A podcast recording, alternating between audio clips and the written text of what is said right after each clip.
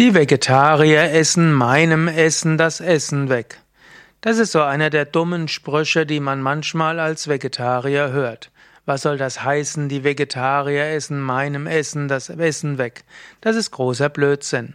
Letztlich, um ein, um zehn Menschen zu ernähren mit genügend Protein und Kalorien, braucht man je nach Gegend und Lebensmittel die vier bis fünfzehnfache Anbaufläche über, über Fleischnahrung, als man brauchen würde über vegetarische Ernährung.